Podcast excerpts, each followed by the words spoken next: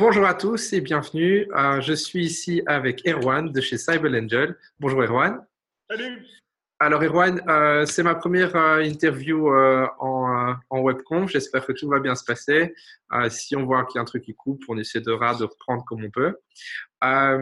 Erwan, est-ce que je peux d'abord te proposer de te présenter toi-même et puis euh, représenter ta boîte pour euh, ceux qui ne la connaissent pas. Donc, ce que je te proposerais, c'est de simplement me, décrire ben, déjà votre punchline, donc ce que vous faites exactement, et de nous donner les différents milestones financiers de, ta boîte pour que tout le monde se repère où tu en es dans votre phase de croissance. Mm-hmm. donc, je suis Erwan Kirodi, je suis le CEO et cofondateur de Cybel Angel. Cybel Angel, qu'est-ce qu'on fait? En fait, on trouve des euh, fuite de données euh, partout sur la planète euh, pour les grands groupes. On les alerte de ces fuites de données, ils font fermer ces fuites de données et, ces informations ne tomberont jamais dans de mauvaises mains, sachant que le type de données dont on parle, c'est des secrets qui sont qui peuvent des secrets industriels, de la propriété intellectuelle, qui peuvent avoir une immense valeur en fait pour les grands groupes, des projets à plusieurs milliards et l'autre, voilà. Euh, aujourd'hui, on est 80, euh, 90 dans la société, à peu près 90, je pense. Euh, on est localisé en France et aux États-Unis. On a des clients en Europe et aux États-Unis. et on a une croissance, une très bonne croissance, de l'ordre de, de, on double de taille à peu près tous les ans. D'accord, super. Et donc, tu me disais, vous avez été créé en 2013, si mes souvenirs sont bons. Seed euh, en 2015, 1 million.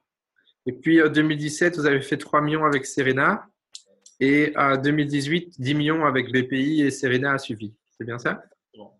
Et c'est quoi la prochaine étape pour vous? Que vous avez déjà prévu En fait, moi, ça fait 8 euh, mois que je suis 10 mois maintenant que je suis relocalisé aux États-Unis. Ok. Euh, donc ça, ça, marche plutôt bien. On génère pas mal d'argent assez vite. J'ai structuré une belle équipe là-bas. J'ai embauché le numéro 2 du FBI à Chicago. Wow. à, à, à, présenter comme ça tous ces secrets qu'on trouve à travers la planète aux grands groupes américains. Euh, et donc, du coup, euh, ben, la prochaine étape, c'est euh, ben, continuer à faire beaucoup, de, ventes et de traction aux États-Unis, en Europe. et probablement pour ça, on aura besoin de continuer l'expansion et trouver du fuel pour cette expansion, à la fois avec nos clients actuels, mais peut-être avec des, des investisseurs autres. C'est quelque chose que tu as déjà dans le radar ou c'est plutôt pour les années qui viennent? Ouais, on n'est pas en recherche active de fonds aujourd'hui parce que voilà, mais euh, c'est quelque chose qui va, qui va arriver un jour. D'accord. Alors, euh, ce que je te propose, c'est qu'on se replonge un petit peu dans les débuts 2013. Euh, Cybersécurité, c'était pas. Qu'est-ce qui t'a, qu'est-ce qui t'a plongé, hein, donné envie de te plonger dans ce domaine? Alors moi, je viens pas du tout de ce milieu-là. Je viens de la finance en fait. Donc, j'ai été euh, analyste financier, puis ensuite euh, trader, puis ensuite patron des traders pour un, groupe euh, bancaire international, notamment en France, puis en Asie. Et, donc, je connaissais une chose principalement, plus de la finance, c'est la valeur de la valeur de l'information. Et à quel point l'information, ben, il, faut, il faut la maîtriser et pas la laisser s'éparpiller à droite à gauche. Et donc, du coup, ce que j'ai, j'ai discuté avec mon frère et mon meilleur ami à l'époque, euh, donc moi j'étais en Asie. Lui, euh, il y en avait un qui était à Helsinki, le troisième était à Berkeley aux États-Unis, euh, chercheur en crypto et pour l'un et chercheur en intelligence artificielle pour l'autre à Helsinki. Et il montre un serveur avec des données financières des milliers de, milliers de gens de milliers de gens. Donc je dis, ben, il, faut, il faut les prévenir, ces pauvres gens, ils vont se faire voler leur argent. Et donc du coup, ben, ils ont essayé de construire un prototype pour voir si on ne pouvait pas trouver d'autres fuites de données comme ça pour prévenir les gens. Et au bout d'un mois, on avait un million de personnes à prévenir. Euh, donc, du coup, ça faisait beaucoup. Avec ce prototype-là, je suis allé voir une banque et, euh, la banque nous a fait un très beau contrat à plusieurs centaines de milliers d'euros euh, pour pouvoir récolter ce type d'informations parce qu'au final, quand ces informations bancaires de cette banque qui fuitent, c'est la banque qui paye et pas l'utilisateur. donc, du coup, ils étaient prêts à, voilà, j'ai eu mon premier client comme ça, ce qui est une bonne preuve de marché parce qu'en fait, euh, quand tu es entrepreneur, euh, tu peux avoir, euh, d'abord créateur, tu peux avoir toutes les idées que tu veux. si personne les achète, ça sert à rien. Et en fait, ben, nous, on a trouvé un client. Et c'est là où en fait, on s'est rendu compte qu'on n'avait pas encore créé l'entreprise, qu'on n'avait pas encore de compte en banque et professionnel. Et donc, il a fallu vite, vite, vite créer la société. Ok. Et donc, attends, donc tu es en train de me dire que tu as créé un POC et tu as directement pu vendre le POC en format de licence, du coup Donc, tu as purement vendu. Ok, donc tu as vraiment vendu du software dès le début.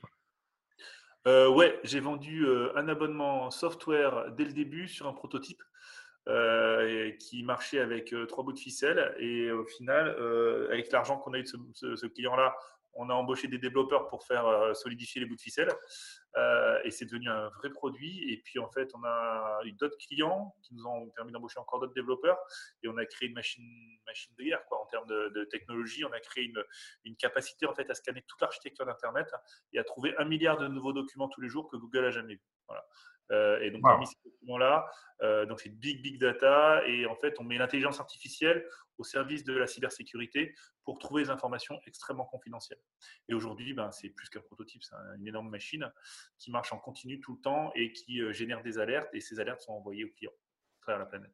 Donc, pour résumer, si je comprends bien, donc tu te dis, OK, tu, toi, tu viens de la finance. Rappelle-moi les deux, deux, trois personnes avec qui tu as créé ça, du coup? Mathieu Finias, qui est on était ensemble en première, euh, et euh, qui euh, lui est normalien, polytechnicien, il a fait, était chercheur en crypto à Berkeley après, et, et mon, une autre personne que je connais depuis qu'il est né, puisque c'est mon frère, qui lui était qui a fait centrale et ensuite qui était chercheur en intelligence artificielle à Helsinki, à l'université d'Helsinki. Ouais, donc en termes de, de, connaissances et d'expertise, vous êtes bien armés. tu maîtrises bien. Eux sont bien armés. Certes. Mais donc, du coup, donc, euh, tu as le trio parfait. Vous focalisez d'abord sur un marché niche qui est euh, les, euh, les, les, fuites financières, si je comprends bien. Exactement. Et donc, ça, c'est ce qui te permet d'avoir les premiers deals et qui te fait vivre de 2013 à 2015. Exactement. Et en fait, on se rend compte, donc c'était l'époque d'Anonymous, où en fait, ce qui faisait la une de, de, la presse tous les jours, c'était les fuites de données d'acteurs malveillants. Ouais. voilà. Et donc, euh, ben, ça fuitait dans tous les sens. Et c'était des activités malveillantes. Et c'est de ça, par là, qu'on est rentré, en fait. Qu'on a commencé à, avoir de la notoriété. Et puis, auprès des, potentiels clients, qui sont des très grands groupes. Hein. Et en fait, euh, on s'est vite rendu compte que des fuites de données, il n'y en avait pas que de l'aspect malveillant, il y avait aussi de l'aspect négligent et que c'était bien plus massif et bien plus critique puisque ça faisait beaucoup plus d'informations euh, qui fuitaient euh, est beaucoup plus critique. Et donc, du coup, ben, on a euh, utilisé cet argent pour euh, développer nos capacités techniques, pour non pas rester sur l'aspect un peu malveillant, mais pas forcément pivoter, parce que pivoter, ça veut dire larguer un petit peu ce que tu faisais avant, alors qu'en fait, là, on a élargi notre scope de, notre capacité de technique, de scan. Et en fait, on, a, on, a, on a un, range qui est beaucoup plus large, qui nous permet de détecter la fuite de données de l'aspect de la négligence, c'est-à-dire à l'origine, jusqu'à la malveillance quand ça a été réalisé. Et, et, donc, du coup, comment ça se passe euh, Donc, tu, euh, vous, vous, avez commencé à trois. Tu m'as dit que vous avez, vous avez dû commencer à, enregistrer, enfin, à engager euh, des, des, développeurs. En 2015, vous êtes combien? 5, 10, 10, une dizaine, je pense. Peut-être 5, 10. D'accord. Et, et, pourquoi lever, du coup, un million en 2015 que ça, me paraît un peu euh, un, montant euh, assez dérisoire. Si tu me parles déjà de plusieurs deals à, 100 000, euh, à centaines de milliers d'euros. Ouais.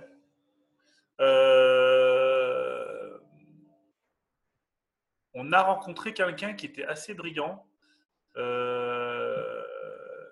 qui m'a chassé aussi. Donc, il a été assez persuasif. Il m'a chassé jusqu'à dans les aéroports. Il était venu me voir il est venu voir, il, m'appelle, il fait T'es où? Et je suis, bah, je suis à l'aéroport, je prends l'avion comme d'hab. Et il me fait Attends, j'arrive. Il n'arrêtait pas.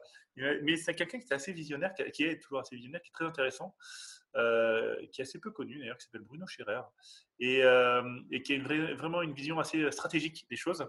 Euh, et au final, on était assez content de, de partager l'évolution de la société avec lui. Euh, d'autant plus qu'il nous a permis de nous structurer, de nous professionnaliser sur un milieu où on n'est pas du tout des milieux des startups. Et, euh, et, quelque part, il était euh, là au bon moment. D'un point de vue économique, on se dit ben, on aurait peut-être pu faire sans lui. D'un point de vue professionnalisation de la façon dont on travaillait, pour passer de l'étape d'inventeur à l'étape d'entrepreneur, avant de devenir l'étape du chef d'entreprise, passer de l'inventeur à l'entrepreneur, tu es content de le rencontrer. Ouais, ok. Donc, c'est euh, ton, ton business angel. C'est lui qui a mis tout seul euh, ou comment ça s'est passé? Oui, tout seul, euh, avec son, son, propre argent. Et, Ouais. Mais c'est intéressant de. Et puis aussi, ça nous a donné une sérénité pour gérer la société. Puisqu'en fait, quand tu, quand tu fais tes deals et tout, ben, tu, tu es tout le temps en train de calculer combien de deals il me faut pour pas mourir à la fin de l'année. Ouais. Quand tu, tu, lèves un million d'euros quelque part, tu délèverais le risque? Donc, en fait, tu as un coussin de sécurité qui est élevé et ça te permet de prendre plus de risques et des décisions un peu plus. Euh, ouais, un petit peu plus dur, quoi, que tu n'aurais peut-être pas pris sans, sans, avoir cet argent. Ouais. Après, c'est un état d'esprit. Enfin, je c'est pas du tout un conseil que je donne à qui que ce soit. Hein. C'est euh, en fonction de notre aversion au risque. Les trois fondateurs, on est assez précautionneux. On a vraiment les gens qu'on embauche, c'est vraiment des gens euh, qui sont exceptionnels et on a, on a une très grande responsabilité envers eux. Et on n'a pas envie de faire une bêtise de gestion qui ferait que ben, on obligé de, fermer la boutique. Euh, donc quelque part, avoir levé cet argent nous a donné une sérénité qui nous a permis de prendre plus de risques. Et donc, toi, tu cherchais pas à, lever, du, euh, à lever à ce moment-là? Tu l'as dit, c'est lui qui est venu euh, et qui a essayé de te convaincre. Qu'est-ce qui t'a convaincu particulièrement dans son discours, du coup? Bah, C'est quelqu'un qui a quand même euh, de belles connexions. qui nous a aussi obligés, en fait, à, gentiment d'ailleurs, hein, sans aucune sans, sans, nous forcer, mais à professionnaliser notre, notre reporting, notre, notre façon d'aborder le business aussi. Euh, et je pense qu'on en avait besoin à ce moment-là. Ouais.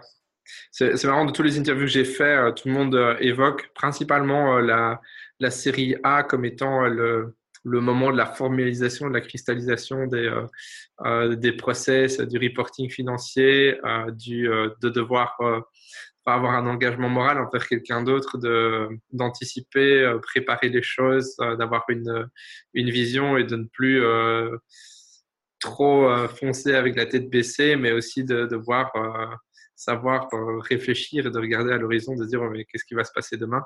Exactement. Ça? C'est marrant, hein ça me paraît ça me paraît sain. C'est marrant parce qu'en fait, les différentes étapes de l'entrepreneur, que ce soit à la fois donc l'inventeur, l'entrepreneur ou chef d'entreprise, euh, ça demande des compétences très différentes. Il y a des étapes, un peu comme dans les étapes de la vie. Hein. À un moment, euh, tu grandis, euh, tu fais l'adolescence, tu rencontres quelqu'un, puis à un moment, tu te maries, tu as des gosses. C'est un peu comme la vie d'entreprise, c'est un peu ça. C'est-à-dire qu'à un moment, tu as des grandes étapes dans ta vie et avec des gens qui t'accompagnent et qui te permettent d'évoluer à l'étape d'après. Et quelque part, de te rendre compte que ben, la société d'avant, il faut, faire un, peu le deuil. C'est-à-dire que la partie euh, euh, inventeur, on, la laisse un peu derrière nous, même si on la garde toujours quelque part, euh, et on passe à l'étape d'entrepreneur. Et puis ben, ensuite, il y a l'étape d'après, qui est la série A ou B, comme tu veux, où là, tu passes à l'étape chef d'entreprise.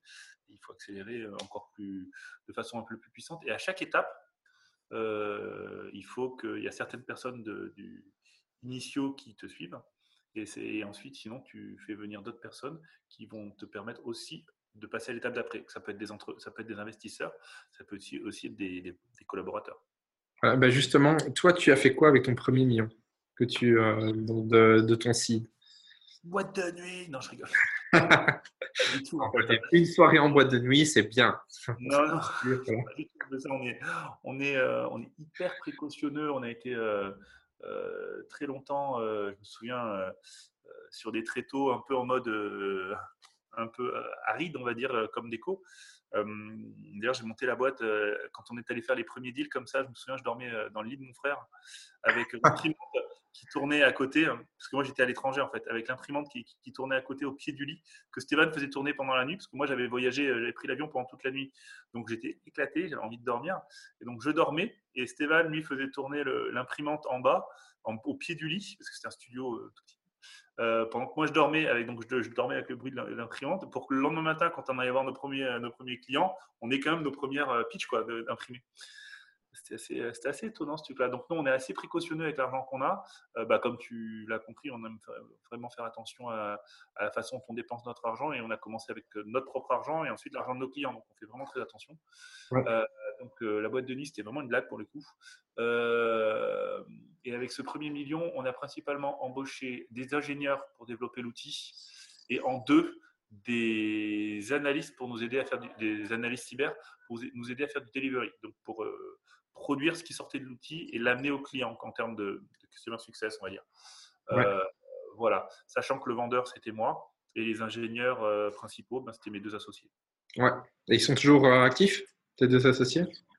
Eh oui, ils sont toujours actifs plus que jamais. Ouais. Il y en a un qui est CTO, l'autre qui, est président, chairman, et ils, sont, ils sont tous, tous, tous, donc on est, on est, tous les trois très actifs. Ok. Et donc, principalement, tu m'as dit des équipes techniques. Euh, et euh, des équipes euh, support avec ton, ton premier million. Puis tu n'as plus besoin de, de cash jusqu'en 2017. Ça veut dire que le business se porte bien. Très bien. Même. Vous êtes à combien en 2017 en termes, On va parler en termes de, personnes plutôt que oui, oui, en termes de, oui, oui, en termes de personnes, bien sûr. 2017, on doit être, je ne sais pas, 20, 25, 20 Ok, ouais, donc là, ça devient vraiment une, une boîte, déjà. Oui, euh, si tu regardes les métriques des Américains, euh, ils te diraient euh, bah, pourquoi tu étais si petit? On aurait pu grossir probablement beaucoup plus vite. Je pense que à cette période-là déjà, je pense que potentiellement ça aurait été une erreur de notre part. Mmh parce qu'on avait besoin de se construire, de construire l'outil, de construire notre go-to-market, de construire notre, messaging, la façon de se, présenter. Et on, on, a une bonne matière première, on a pris le temps qu'il nous a fallu. Euh, pour construire toute la structure technique, notre capacité technique et la façon de le présenter à des clients. Voilà.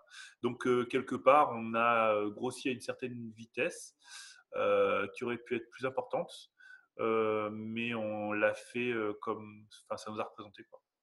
C'est-à-dire calmement au début, en faisant bien attention. Quand les fondations, les fondations sont bien solides, ensuite, on peut pousser très fort. Ouais. Et 20-25 personnes, si on se tourne un peu sur l'interne de, de Cyber Angel, clairement, j'imagine que ça a eu euh, des impacts sur euh, votre organisation, euh, vos manières de procéder, vos process et, la culture? Oui, forcément. On était d'ailleurs un petit, peu moins probablement, on était peut-être une quinzaine. Mais oui, déjà, il y a un truc qui est bizarre, c'est que tu déménages tous les six mois, tous les ans. Euh, tous les ans, tous les... parce qu'en fait, tu n'as plus de place. Donc, comme tu grossis, tu... donc euh, finalement, ben, ça fait partie de la culture d'entreprise. Ensuite, euh, il y a une partie, il y a un moment où, en fait, quand tu es trois fondateurs, ben, de toute façon, tu dors dans le même lit presque. Donc, pour, en termes de communication d'information, c'est pas très compliqué. quand tu te retrouves avec d'autres personnes qui travaillent pour toi, mais il y a certaines, il y a des moments où tu fais des réunions avec les fondateurs et d'autres moments avec tout le monde, euh, déjà tu dois apprendre à communiquer. Et ensuite, à un moment, tu commences à avoir des, du middle management aussi. Ouais. Euh, moment-là où en fait il y a du middle management. Euh, et là, il faut trouver en fait une mode, mode, notre mode de gouvernance. Voilà. Et ça, c'est vrai que c'est intéressant, c'est qu'à peu près tous les huit mois, on a changé notre mode de gouvernance. les instances, tu vois, des réunions, les comités de direction, de sous-direction, de management team. voilà. Euh, et, comment vous avez, qu'est-ce que vous avez mis en place pour euh, soutenir euh, bah, justement cette, cette, communication interne, cette, ce partage de l'information? Figure-toi que c'est à ce moment-là qu'on a créé un espèce de, de de, de, comité de direction, à, peu près à une quinzaine de personnes. Et quand tu, étais trois fondateurs à l'origine, ça fait bizarre la première fois. Ouais, j'imagine. C'est peut-être un détail pour vous, mais pour nous, ça veut dire beaucoup, comme dirait France Gall. mais c'est vrai que c'est ça fait bizarre. Et en fait, c'est que le début d'une longue euh, lignée de, de, réunions et de comités de direction et, euh, de choses comme ça qui fonctionnent, puis qui à un moment euh, fonctionnent très bien à une certaine, une certaine taille et euh, fonctionnent plus du tout à la taille intermédiaire un peu du dessus. Donc il faut tout casser et tout changer. Et et euh, pratiquement parlant, à ce moment-là, est-ce que vous avez commencé à vous équiper pour arriver à partager euh, ces notes de, de réunion euh, les, Parce que généralement, on m'a parlé souvent des, des process HR, des job descriptions, des interviews, etc. Et également des, les rapports de réunion et de comment communiquer ça à toute la boîte. Jusqu'à 15, c'est encore du bricolage. Au-dessus de 15, ça commence à, à essayer de trouver des outils pour le faire. Est-ce que c'était c'est à ce moment-là qu'on a commencé euh, euh, ben, comme euh, je crois que c'est vous aussi qui, êtes, qui faites du knowledge management, enfin, notamment. en tout cas, il faut un moment s'équiper. donc, tout ce qui est process HR pour garder des traces des entretiens que tu fais passer aux gens et savoir comment ça évolue, jusqu'à quand tu commences à onboarder des nouvelles personnes, par raconter 40 fois la même chose. Ou au moins, si tu racontes 40 fois, c'est 40 fois de la même chose, pas 40 fois de façon différente. Donc, c'est là où tu commences en fait à, à, à standardiser avec des embryons d'outils, euh, des trucs qui existent euh, un peu sur euh, étagère, voire que tu fais semblant d'inventer. Et, voilà. Et c'est marrant, c'est qu'après, ça devient une. Donc, ça, c'est au début, parce que c'est toujours une nécessité dans une startup. Hein, donc, tu fais pas ça pour le fun. parce que sinon, ça devient le bordel. Puis à un moment, ça devient une nécessité d'industrialiser le process. Donc, là, tu es obligé de passer sur des outils plus pro. mais probablement. Il y a un peu des outils que, que euh, nous, on utilise, euh, ben, je sais pas, pour les HR, par exemple, c'est euh, Workable. c'est à ce moment-là qu'on a utilisé Workable. C'est probablement le premier outil qu'on a utilisé en termes de, de, HR. Pour le recrutement, pour le coup. Ouais, ouais, ouais pour le recrutement, ben, c'est un gros, un gros problème hein, dans une startup. Ouais c'est central. Euh, c'est un peu plus quand on était un peu plus grand qu'on s'est équipé d'outils comme euh, euh, Bamboo HR pour tout ce qui est HR de façon pour l'induction des gens, pour leur partager les documents. Là, on s'est équipé de DocuSign pour tout ce qui est signature, tout ce qui est HR, mais aussi maintenant tout ce qui est contractuel. Euh, pour tout ce qui est contractuel aussi, euh, hein, Bamboo euh, DocuSign, euh, tout ce qui est commercial aussi. On a commencé avec des premiers. c'est à ce moment-là, en fait, quand on était 15, qu'on a commencé à avoir notre premier CRM, qui était PipeDrive, hein, qui est tout à fait utile pour des, des boîtes de cette taille-là, qui ne passe pas du tout à l'échelle quand on grossit. Et donc, à 25 personnes, on a on a cassé Pipedrive et on est. Euh, J'étais fan de Pipedrive, a un petit attachement à Pipedrive, mais euh, on est passé sur Salesforce qui était bien meilleur en fait. Hein, un peu plus robuste, ouais. Voilà, et puis bah, là maintenant, comme on fait du lead generation, euh, parce que là maintenant on est 90 quasiment, pour faire de la lead generation et des trucs comme ça, on utilise des outils qu'on branche à Pipedrive qui s'appellent Pardot et des trucs comme ça qui, et puis on a fait des automatisations dans Salesforce, des trucs comme ça pour que les sales aient le moins de choses à faire dans, Salesforce. Pardon. Parce qu'un sales a horreur de toucher à Salesforce. Euh, euh, et, quand tu parlais justement de, knowledge management, mais du coup, euh, tu vois, tous les rapports de réunion, etc., vous les stockez quelque part ou comment ça se passe? Alors ouais, on a, on a eu, en fait, on vient de la cybersécurité, donc on a, une, on a eu un, un historique qui était très paranoïaque. Euh, ce qui fait Je n'osais pas le demander, justement. Très, très paranoïaque. C'est dans notre entreprise, toujours, en fait, les gens mettent leur euh, ordinateur dans un coffre-fort à la fin de la journée. D'accord. Euh, pour te donner le niveau, en fait. Donc, très longtemps, on a eu toute notre messagerie qui était chiffrée en hard, chiffrement assez dur, euh, qui te pose pas mal de complexité, notamment pour faire des recherches dans le passé et des trucs comme ça, c'est quasiment possible. Donc on a dû assouplir certaines règles, modifier certaines règles, et euh, ce qui nous a permis en fait de commencer à archiver les choses de façon un peu plus euh, efficace. Donc ça, c'est à peu près quand on était 25 effectivement. Et donc ben là, on est passé sur d'autres outils, Confluence notamment, euh, outils de partage de, de fichiers et GitLab aussi pour tout ce qui est développement. Ok. Et justement, euh, Confluence, ça scale? Oui, très bien apparemment. Et vous y, euh, mettez quoi du coup? Hein? Euh, Confluence, vous y mettez quoi?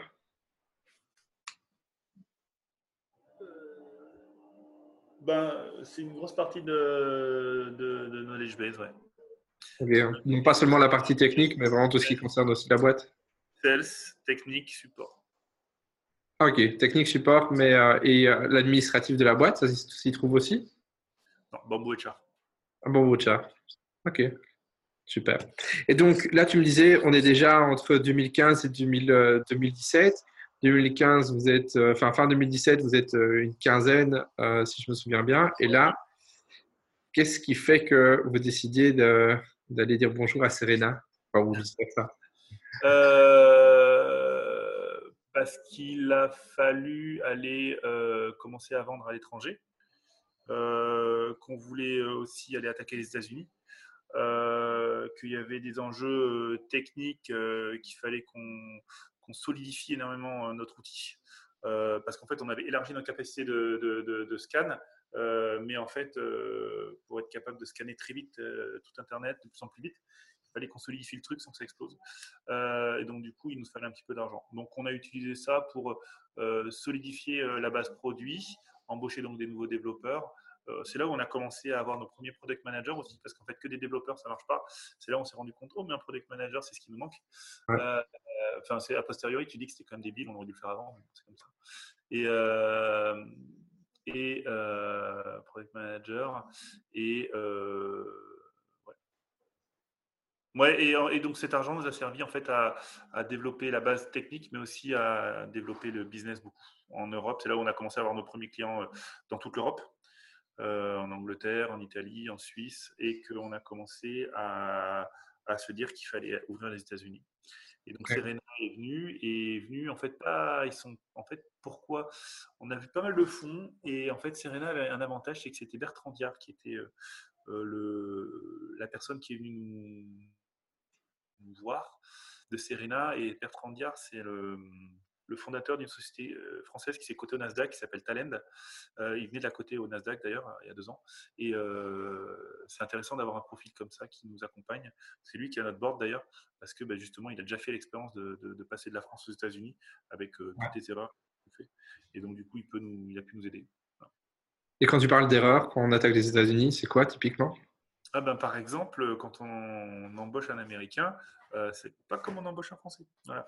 Et, euh, et ça, effectivement, l'avantage, c'est que. Tu as un exemple? Enfin, juste, euh, Tu peux donner des détails? Oh Oui, bien sûr. Bien sûr, bien sûr.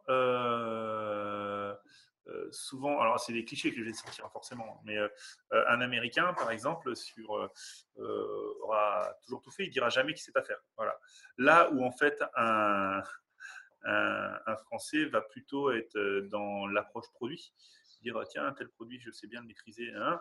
L'américain, de toute façon, c'est toujours tout faire.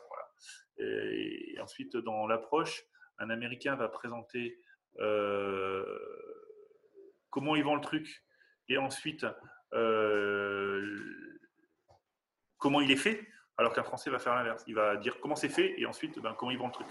Voilà. Donc, euh, ben, quand tu embauches des, des profils marketing ou, ou sales, c'est des choses qui sont assez intéressante euh, à avoir en tête euh, parce que c'est pas qu'il te ment hein, quand il dit qu'il a tout fait et qu'il sait tout faire. C'est juste que il a, c'est pas dans le même euh, niveau de qu'un Français qui dirait ça. Quoi. Voilà. D'ailleurs, pas ça. Quoi? Et ça, c'est quotidien. Enfin, c'est, un quotidien. Et donc, du coup, ne jamais, enfin, bon, du coup, un des exemples, c'est ne jamais arriver avec des, ne jamais arriver avec des, des, discussions euh, en l'air avec un Américain, mais plutôt euh, euh, sur des use cases, beaucoup de use cases, voir comment il réagit en vrai sur des vrais, des, vrais cas d'usage, faire des vrais reference calls pour savoir comment ça s'est passé. Et d'ailleurs, les, meilleurs, les meilleurs recrutements qu'on a fait, c'est par des gens qui connaissaient déjà des gens. D'accord. Qui connaissaient, en fait, non, qui avaient déjà travaillé avec. Voilà. Ok. Le principe de dire que. Il y a un autre truc aussi, c'est que euh, du coup, bah, comme tu te trompes à l'entretien d'embauche, euh, le fait de la rotation en fait des personnes est plus importante aux États-Unis puisque en fait, tu peux plus facilement te tromper dans les deux sens d'ailleurs. Euh, donc, donc du coup, le taux de turnover est plus important. Et aujourd'hui, vous êtes combien aux États-Unis? Ben, là, cette semaine, on devrait être une dizaine et je pense que la semaine prochaine, on devrait être 15. Ah oui, effectivement, c'est doublé c'est comme ça important, ouais. Et alors, tu as, raison de dire, as raison de dire que c'est aux États-Unis, euh, parce que euh, en, aux États-Unis, ils ont beaucoup l'avantage, euh, beaucoup le, la facilité de travailler en remote. Donc, d'ailleurs, c'est un critère important, puisque les États-Unis, c'est tellement grand que si tu te dis, tiens, je veux un gars à New York, tu as, quand même, pas mal de chances d'être déçu au bout d'un moment.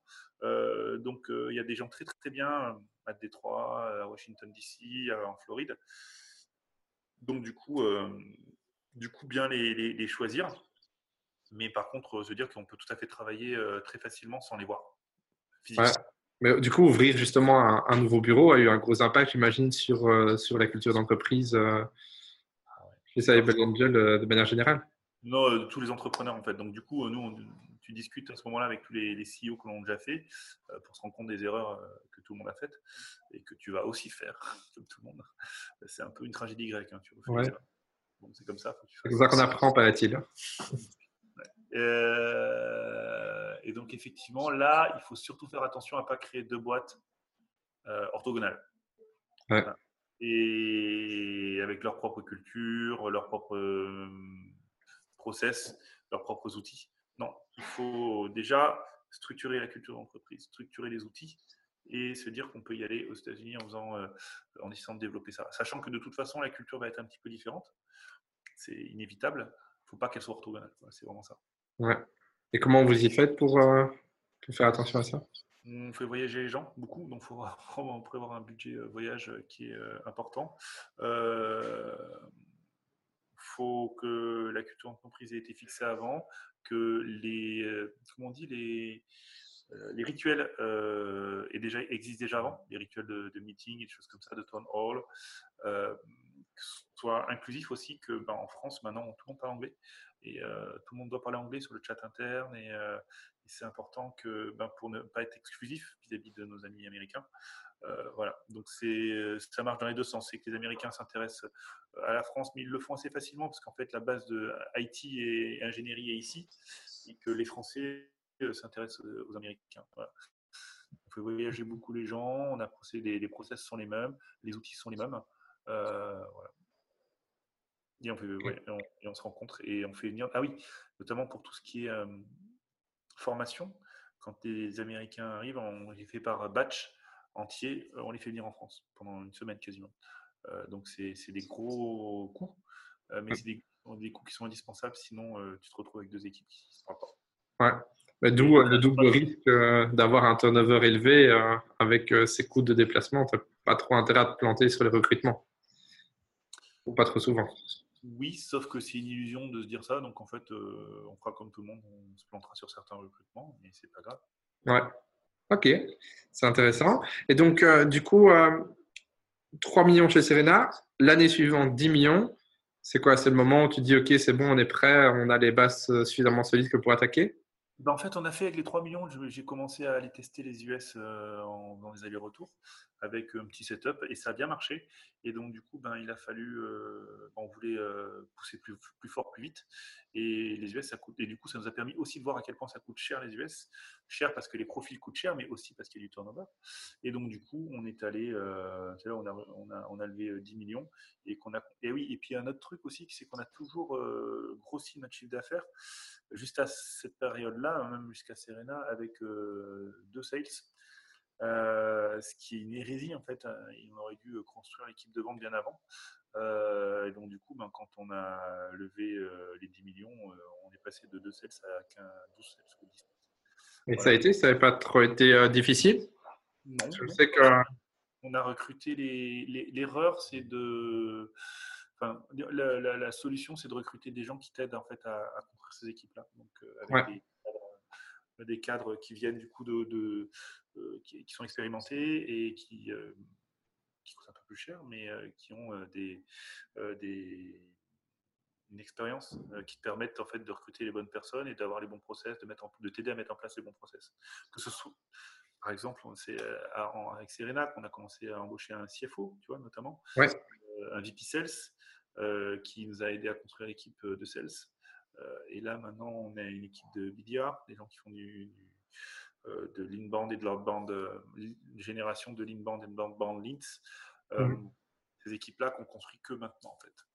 J'imagine que pour vous, c'est assez facile. Vous crawlez le web, vous trouvez les failles, et puis il suffit d'aller frapper aux portes des boîtes en leur disant Regardez ce qu'on a sur vous. Ouais, alors c'est pas comme ça qu'on fait en l'occurrence. D'accord. On est un peu plus civilisé. on va voir les entreprises en disant ce qu'on est capable de faire. Et là, ils nous en général, ils nous disent Ah, c'est intéressant, et qu'est-ce qu'on pourrait, euh, comment on pourrait travailler ensemble? Et là, on dit ben, Si vous voulez, on peut vous montrer ce qu'on est capable de faire euh, sur vous. Mmh et là, on montre. Et c'est à ce moment-là où ils disent Ah, mais c'est très important, c'est très grave ce que vous trouvez, on pourrait travailler ensemble sur le long terme. Voilà. Ok, donc le pitch n'est pas trop difficile à faire passer. Le pitch n'est pas difficile à faire passer. Ce qu'il faut, c'est trouver les bonnes personnes parce que c'est un problème qui est nouveau. Alors, euh, tu as les startups qui font des copycat de trucs existants, tu as ceux qui essayent de défricher un terrain un peu nouveau. Si tu défriches le terrain nouveau un peu trop tôt, ben, tu meurs parce qu'en fait, il n'y a personne qui est capable de t'écouter. Euh, on, le défriche, donc on a quasiment très peu de concurrents, voire pas. Euh, en tout cas, sur tout le, range qu'on a réussi à construire, les, concurrents sont soit l'un, soit l'autre. Euh, nous, on fait vraiment tout. Le, problème, c'est que tu te retrouves avec des, dans une partie évangélisation à expliquer ce qu'on fait. Euh, mmh. Coûter de l'argent et du temps, mais on ne fait pas trop tôt. Donc c'est juste intermédiaire, c'est juste la période intermédiaire qui est sympa où on est en mode évangélisation, mais on n'est pas en truc, on n'est pas à se battre après 40 concurrents sur un marché hyper mature et on n'est pas en train d'essayer d'évangéliser un marché de, de toutes pièces. Donc je pense qu'on a eu un peu de chance, on se situe à peu près au bon, moment. Et c'est quoi, c'est qui votre personnage Du coup, les CSO, s'il y en a un, j'imagine? Exactement, Chief Information Security Officer, euh, ou ce qu'on appelle en français un RSSI, un Risk Security euh, système d'information. Euh, les RSSI, les CISO, on a aussi des bonnes, on, s'entend bien en fait, et les gens entendent bien quand c'est de l'information stratégique qu'on trouve, avec une faille technique. Donc, soit l'aspect technique, soit l'aspect business, avec notamment juridique, la compliance, euh, le secrétariat, général. Et l'idée, en fait, c'est d'arriver à montrer ce qu'on trouve à assez haut niveau dans l'entreprise parce que ça peut remettre en jeu la vie de la société, tout simplement. Donc, il nous faut des gens qui sont capables de comprendre ça. Ouais. D'accord. Et euh, donc là, 10 millions, croissance. Euh, tu me dis, vous avez recruté une équipe commerciale, vous l'avez montée. Pour toi, c'est quoi ta recommandation? Plutôt de, de monter une équipe commerciale graduelle en disant, OK, j'ai une personne, deux personnes, trois personnes Ou c'est euh, de prendre, euh, de trouver la bonne personne qui te permettrait de, monter une équipe et lui dire, bah, vas-y, monte une équipe complète euh, C'est une question qui est super importante parce que ça peut te tuer. donc, du coup, la première étape, c'est déjà que l'un des fondateurs s'y colle dans l'étape early. Parce que si tu, dans, ton équipe de fondateurs, tu n'as pas quelqu'un qui est capable de faire de la vente, euh, tu vas louper les messages importants que les clients vont te remonter pour te dire de modifier ton outil, te pivoter éventuellement. Voilà. Donc déjà, c'est important d'avoir dans l'équipe de fondateurs un, business. Euh, ensuite, commencer à vendre euh, avec des gens qui sont très flexible en termes de, capacité de vente, c'est-à-dire de générer du lead jusqu'à closer. Donc là, c'est des profils, euh, on fait ça bien, on a des très bons profils comme ça. Euh, là, aux États-Unis, ils sont un petit peu moins bons. Euh, mais voilà. ensuite, tu vas continuer, commencer à, monter, tu vas en mettre un, deux, trois, et en fait, tu vas te rendre compte que un, tu t'épuises à, empiler des gens qui ont des compétences très particulières, d'être capable de tout faire. Et donc, il va falloir commencer à segmenter l'acte de vente entre le marketing, la génération de leads et euh, le closing d'une transaction. Et c'est à ce moment-là où euh, il va falloir euh, embaucher quelqu'un qui est capable de t'aider là-dessus. Donc, nous, c'est à ce moment-là qu'on a embauché un VP Sales. Et, et, tester sur deux, trois sales. Jamais un seul. le problème, si tu vends pas, tu sais pas si ça vient du sales ou si ça vient de toi, ou si ça vient du produit. Donc, tu fais ça sur trois sales à peu près, ou entre, entre deux et, quatre sales, on va dire. Euh, et puis, une fois que tu l'as fait un petit peu comme ça, tu euh, montes euh, à plus grosse échelle parce que tu vas avoir, en fait, dans tous tes deals que tu vas signer, tu vas détecter, en fait, des, des patterns positifs de, qui fait que, ah tiens, ce deal-là, ce deal-là, ce deal-là, ils ont vendu pour les mêmes raisons. Donc, c'est là où tu vas commencer à, à, commencer à rendre ton process de vente réplicable. Et, et c'est à ce moment-là où ben, tu peux. as un process de vente réplicable qui est en siloté entre différentes étapes, euh, avec des compétences spécifiques sur des vendeurs, avec une équipe de management qui est capable de gérer ces vendeurs, parce que tu commences à faire des forecast reviews, des meetings, des trucs comme ça, et euh, des pipeline meetings. Et ben à ce moment-là, tu peux, tu peux mettre plus de vendeurs. Si tu commences à mettre 10 d'un coup, euh, moi, je me serais planté parce que j'ai modifié beaucoup de choses entre maintenant et quand on est 10 vendeurs. Euh, et, mes potes qui l'ont fait euh, sont fait très mal. Mmh. Peut-être un, de mes euh, collègues, un, il a un, fondateur d'une start-up qui a levé 20 ou, 20 ou 30 millions d'euros et il a embauché, du coup, lui passer de 1 à 21 sales et au bout d'un an, il, il, se retrouvait qu'avec un sales. Ça fait mal. Ouais. Et euh, c'est pas forcément la faute des sales en fait en l'occurrence, c'était plus sa faute à lui. Il a un truc qui n'était pas scalable à l'époque. Ça t'a pris combien de temps toi, pour euh, structurer ton équipe commerciale et d'avoir un truc qui, euh, qui fonctionne même si c'est pas toi qui le fais? Parce que comme tu l'as dit, au début c'est toi qui vends, c'est facile, tu maîtrises le, produit qui est quand même vachement technique sur l'explication de comment ça fonctionne. Tu pitches à des, à des profils plutôt haut niveau, donc tu peux pas leur mettre n'importe qui devant, devant eux, ça doit tenir la route. Donc, comment as, ça t'a pris combien de temps pour arriver à ce que euh, d'avoir une équipe sales qui arrive à bien vendre? Bah, Encore une fois, un Américain rigolerait s'il écoutait ces chiffres, mais ce serait, euh, je dirais, de l'ordre de 3 ans. Mais en fait, euh, ouais, bien 3 ans, sachant que tu, j'ai appris sur le tas comme tout le monde. Hein. Tu lis des bouquins, tu parles à beaucoup de CEO qui ont fait ça, tu parles à des VC qui ont déjà aussi cette expérience-là. Euh, donc, j'y suis allé très humblement. Euh, maintenant, tu me demanderais de faire une deuxième fois. Je sais comment on fait, quoi. Mais euh, trois ans, mais du coup, je sais exactement ce qui a marché, ce qui n'a pas marché. L'étape, ouais. Et si tu demandes ça à un Américain, les gars, c'est des machines, donc il, aurait, il serait peut-être arrivé à le faire en un an. Mais bon. Tu penses que c'est, enfin, les Américains sont particulièrement bons sur la partie commerciale? C'est pas ça, c'est qu'en fait, euh, tu connais beaucoup de boîtes qui sont passées de, allez, on va dire de 1 million, 2 millions, allez, c'est à peu près à ce moment-là, 2 euh, millions d'euros de revenus jusqu'à 100 millions de revenus en 5 ans, on va dire, en, France. Il n'y en a pas des masses? en, Europe, il y en a quelques-unes. Aux US, il y en a. Et donc, du coup, le, ce qui manque, c'est le nombre de personnes qui sont capables de le faire.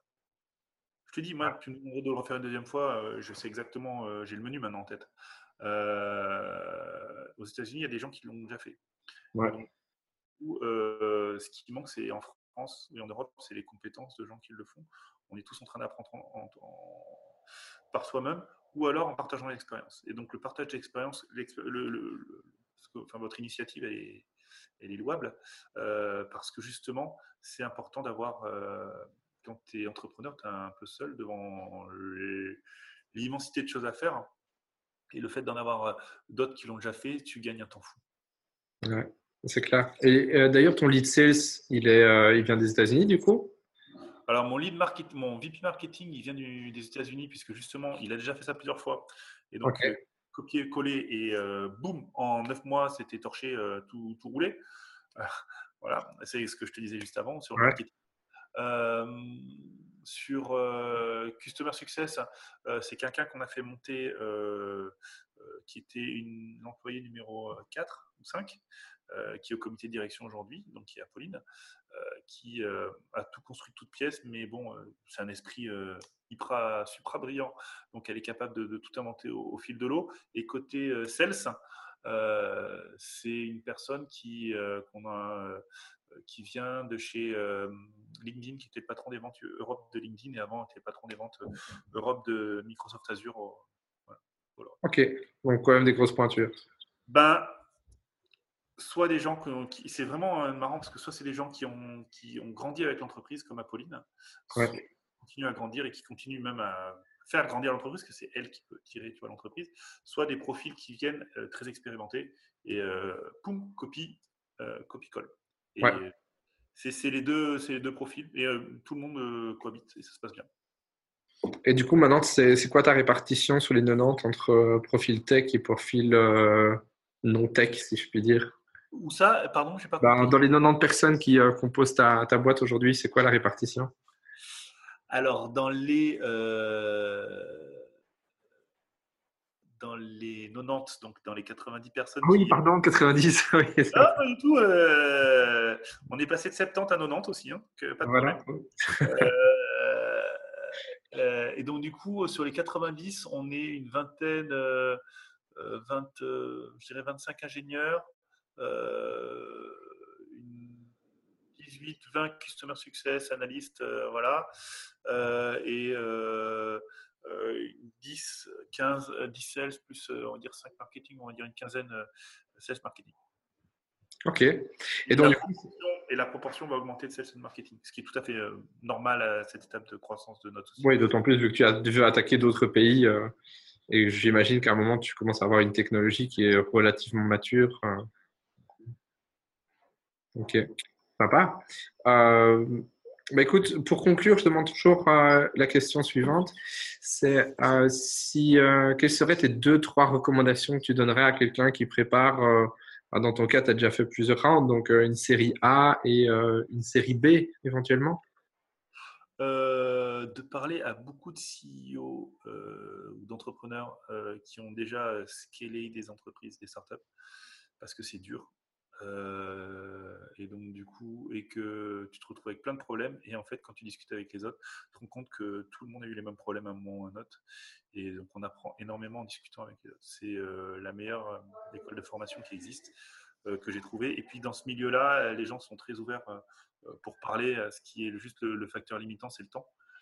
Mais c'est vraiment le truc le plus important. Et à un moment, se dire que tu n'es plus capable de tout faire par toi-même, qu'il faut t'entourer de gens qui sont de toute façon par défaut meilleurs que toi. Donc il faut que tu choisisses euh, les meilleurs. Sauf que euh, à partir de la série A, série B, il faut investir dans des, dans des profils expérimentés euh, qui arrivent avec de l'expérience et qui sont capables de faire bouger les choses très vite. Voilà. Ne pas non plus tomber dans le syndrome d'embaucher de, des belles marques de gens qui viennent de très grands groupes et qui ont potentiellement une difficulté en fait d'adaptation dans des, structures plus petites et plus agiles et c'est un peu plus le bordel. Donc, euh, du coup, euh, c'est un mix qu'il faut trouver entre les deux. Euh, c'est pas simple. mais il faut passer l'état d'esprit où en fait tu passes de l'étape donc non plus d'inventeur, non plus d'entrepreneur, mais de chef d'entreprise.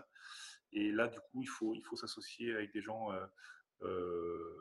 qui l'ont déjà fait, voire déjà fait plusieurs fois. Et là, pour le coup, suivant les profils, en France, on peut vite se retrouver dans un monde un peu petit. Ah bah, justement, euh, j'ai une question bonus pour toi parce qu'on l'a brièvement abordé, mais euh, c'est la question que je pose euh, tout le temps. C'est comment tu as vécu justement cette verticalisation, professionnalisation des métiers? Parce que à chaque fois, on en vient, et tu, viens justement de, le mentionner, c'est qu'à un moment, c'est très bien au début, jusqu'à ton site, jusqu'à tes séries d'avoir plein de généralistes mais après, tu peux plus en avoir et tu dois forcer euh, tout le monde à se spécialiser, à aller plus en profondeur dans, dans des métiers. Et c'est généralement un, moment un peu de, fracture avec, euh, euh, qui est parfois un peu difficile à, gérer. Comment, euh, comment tu l'as vécu?